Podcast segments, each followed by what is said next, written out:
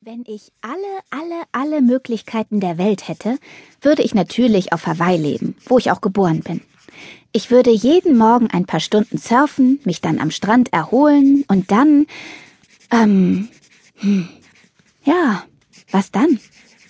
Ein Mensch kann ja nicht stundenlang bloß nutzlos am Strand rumliegen. Man muss doch eine Aufgabe haben im Leben, oder?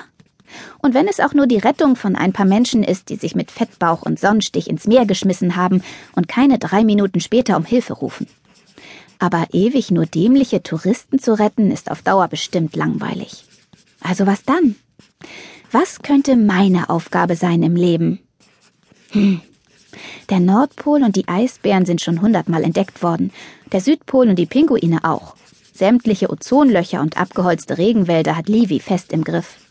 Der liebe alte Walter Wahlbohm von nebenan kümmert sich um die armen Hühner in diesen Tierquälerkäfigen. Und Rema, unsere Renate-Oma, marschiert eisern auf jeder Demo mit. Gegen alles, was mies ist und für alles, was gut ist. Aber wenn alles schon entdeckt ist und sich um alle Schandtaten in dieser Welt bereits Leute kümmern, was bleibt dann für mich? Neulich hatte Tessa in ihrer Klasse Berufsberatung. Da kommen dann Leute in die Schule, die einen interviewen und einem hinterher sagen, wofür man sich eignet. Hihihi, Tessa eignet sich für gar nichts. Das fand sie aber gar nicht lustig.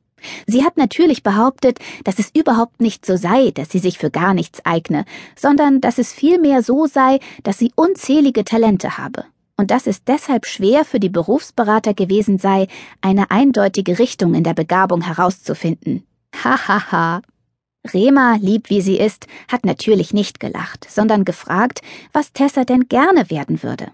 Ganz egal, wofür sie begabt ist und was sie deshalb werden sollte. Tessa musste also einfach nur sagen, was sie wollen würde, wenn sie alles können könnte. Das wusste Tessa aber auch nicht. Da hat Rema ein Spiel mit ihr gemacht. Stell dir vor, du hättest alle Möglichkeiten der Welt. Du könntest wohnen, wo du willst und wie du willst und den ganzen Tag lang tun, was immer du willst. Was würdest du dann tun und wo würdest du leben? Rema hat natürlich gehofft, dass Tessa irgendwas sagen würde, was Rema einen Hinweis auf einen möglichen Beruf geben könnte. Also, wenn Tessa zum Beispiel Nägel lackieren gesagt hätte, was sie ja den ganzen Tag über tut, dann hätte Rema ihr wenigstens vorschlagen können, Kosmetikerin zu werden oder sowas. Tessa sagte aber nur, Dodo und mir ist es relativ egal, wo wir wohnen. Da sind wir flexibel. Wir werden nämlich unheimlich reich sein, und dann können wir sowieso überall auf der Welt wohnen. Ja, aber wo willst du denn wohnen? hat Livy gefragt. Na ja, zugegeben, Livys Stimme klang ziemlich ungeduldig, fast schon genervt. Kein Wunder, dass Tessa so zickig reagiert hat obwohl Livy möglicherweise nur deshalb so ungeduldig war, weil Tessa gerade die Omelettes anbrennen ließ, die sie für uns in der Pfanne machen wollte, und Livy dachte, dass sie vielleicht noch zu retten wären. Was geht's dich an? hat Tessa geraunzt.